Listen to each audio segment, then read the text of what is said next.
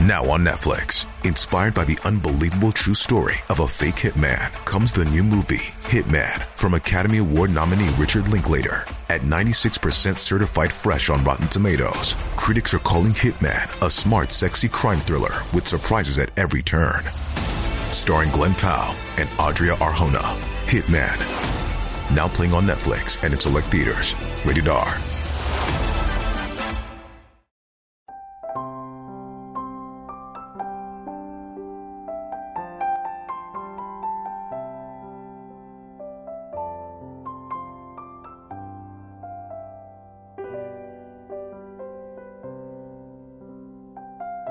修炼城府。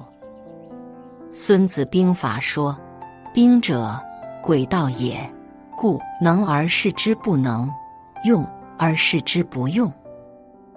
一言以蔽之，打仗要让对方摸不着头脑，虚虚实实才能占据先机。为人处事也是如此，落子博弈讲究其无定式。凡事显露在外，既让人看清。”又于事无益，万事尽收于心胸，方显不动如山的英雄本色。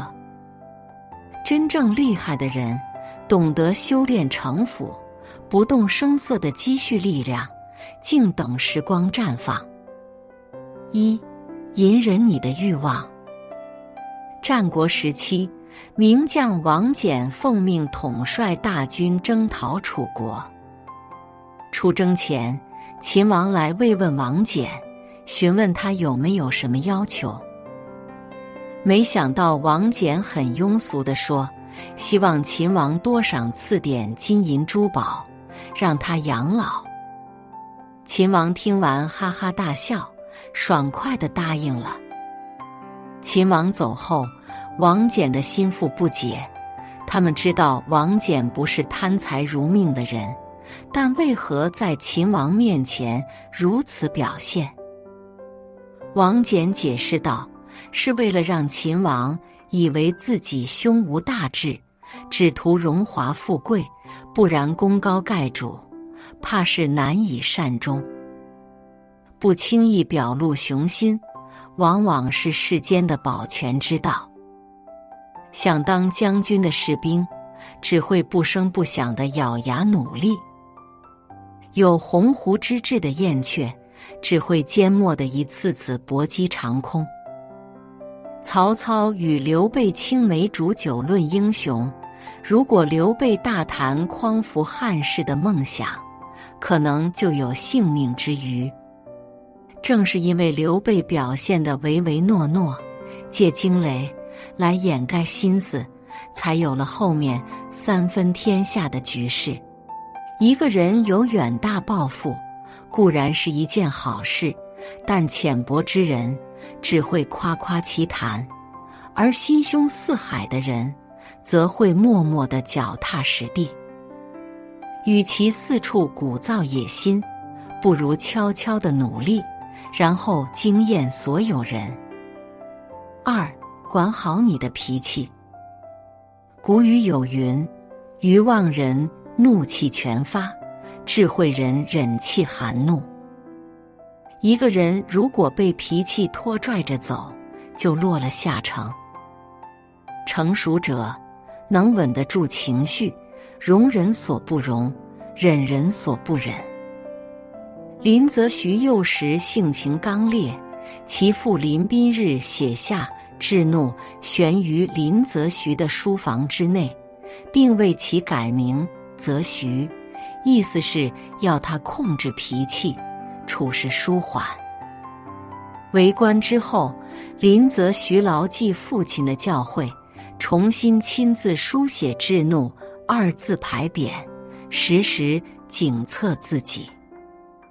有一次，广东海关监督玉坤和洋人勾结破坏禁烟，林则徐知道后怒不可遏。把茶碗摔破。当他一抬头，“制怒”二字映入眼帘，顿时沉住气。第二天，他仍然若无其事的接待玉坤，经过巧妙周旋，终让玉坤乖乖的交出了修建虎门炮台的银两。教父里说：“不假思索的释放怒火，是最危险的任性表现。怒而决断，怒而行事，往往会铸成大错。小事生烟，大事冒火，也容易使人鄙夷。”凡事都能波澜不惊，才有不怒自威之势，才能对事情学而图之，懂得收放自如的控制情绪，这是我们斡旋于复杂世事的圆润智慧。三，收敛你的锋芒。曾国藩认为官场有四忌，其中一个就是傲狠妄为者败。有一次。道光皇帝给他升了官，曾国藩没有恃宠而骄，还特地叮嘱弟弟：不要因为有点学问就恃才傲物，常存敬畏之心，才是惜福之道。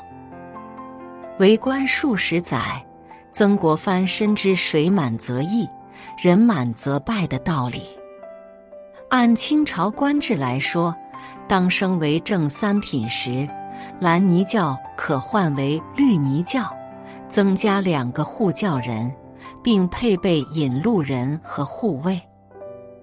曾国藩虽然贵为三品大员，却不喜欢大摇大摆，仍乘蓝泥轿。凭借这样的低调内敛，曾国藩一路官至两江总督。杨慎在《韬晦术》书里说：“木秀于林，风必摧之；人拔乎众，祸必及之。此古今不变之理也。太过锋芒毕露，容易把自身置于众矢之的。所谓君子之才，欲温诸藏，不可使人易之。懂得藏锋守拙。”才是安身立命的长久之道。四，收起你的委屈。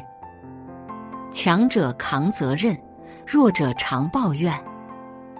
若不如意就诉委屈，生活目之所及都是一片阴霾，别人只会远而疏之。若一味的怨天尤人，只会让自己习惯于委责他人。对问题的解决于事无补，在人生成长路上，终究百般滋味自己尝，千种苦楚自己扛。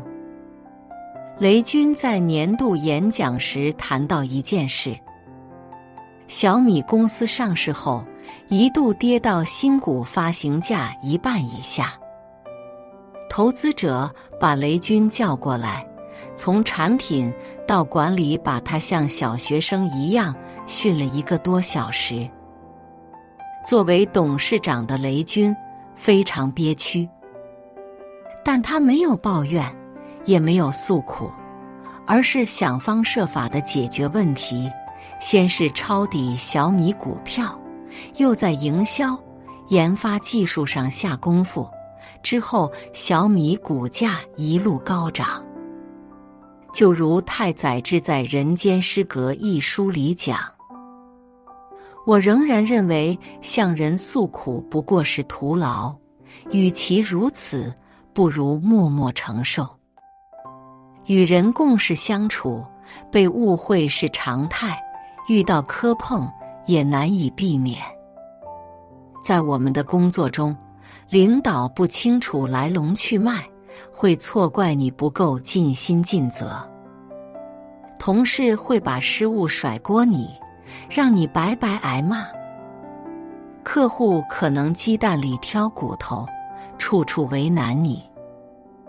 但生活终究是自己的生活，经受的委屈自己咽下，遇到的坎儿自己去越。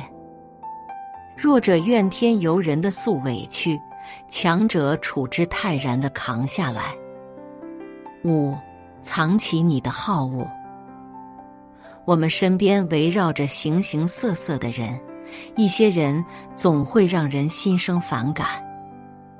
意气用事的人，不加掩饰的摆脸色给对方；成熟持重的人，则不会以自己的喜好行事。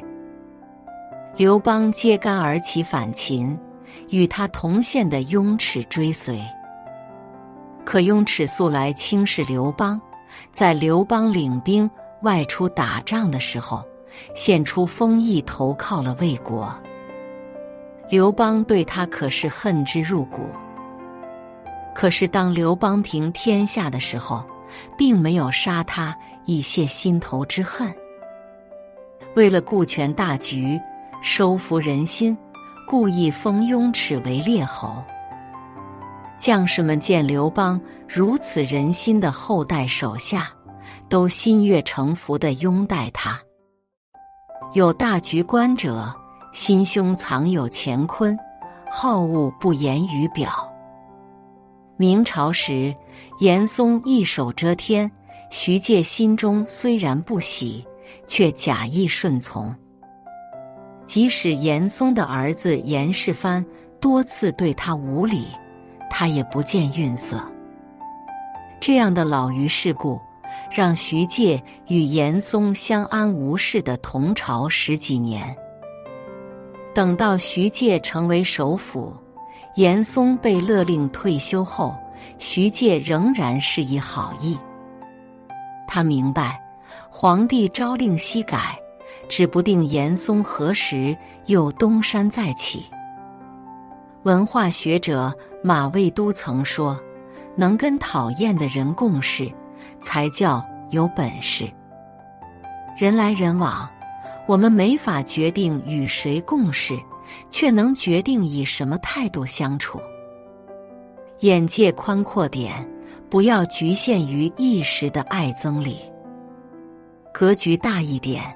懂得去考虑更长远的得失，心计之深远者都不会感情用事，而是全盘考虑、深思熟虑。鬼谷子所说：“圣人之道，在隐与匿；为人之道，亦在于此。”修炼城府，并不是去勾心斗角。而是为了给自己披上铠甲，更好的与这个世界交手。往后余生，愿我们知世故而不世故，历沧桑而不失赤心。